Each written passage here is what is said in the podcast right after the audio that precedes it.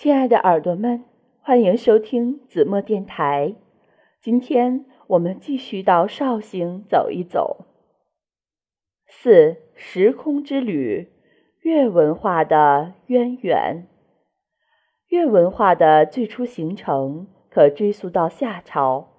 相传大禹之后，夏少康为了不使禹嗣终绝，封其庶子无虞到会稽。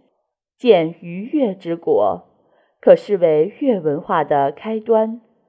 至越王允常时，越国初兴，而后在吴越缠斗争霸的过程中，越文化与吴文化逐步融合，进而吸收了楚文化乃至北方中原文化的元素，成为一种具有开放性和兼容性的独特地域文化。从本质上说，吴越文化具有高度的相似性。越文化最大的特色和优势是发达的稻作经济和先进的青铜铸造工艺。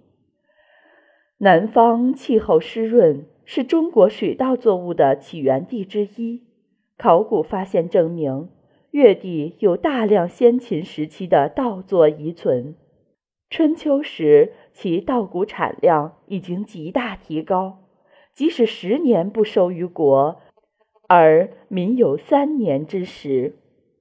至于青铜器，则越与吴一样，纹饰细密鲜丽，器壁薄，多用镂空手法，玲珑剔透，与北方大异其趣。尤其值得一提的是其独步天下的青铜戈。建筑造技术，春秋时已为诸侯所重，更北传中原，促进了南北文化之交流与融合。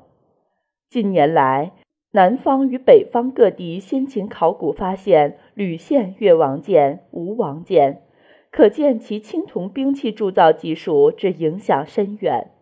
独特的物质文化之外。越文化的独特性还表现在信仰、习俗等许多方面，比如吴越盛行的鸟虫书以及断发纹身的习俗等。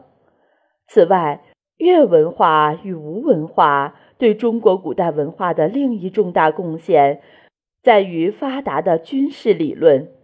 天下兵书第一的《孙子兵法》。其诞生与孙武在吴越之地的战争实践密不可分。特殊的地理环境产生了独特的物质文化，又在此基础上造就了吴越文化善于吸收、融合、发展的开放性格。这种文化性格在今天的长江流域依然有着重大影响。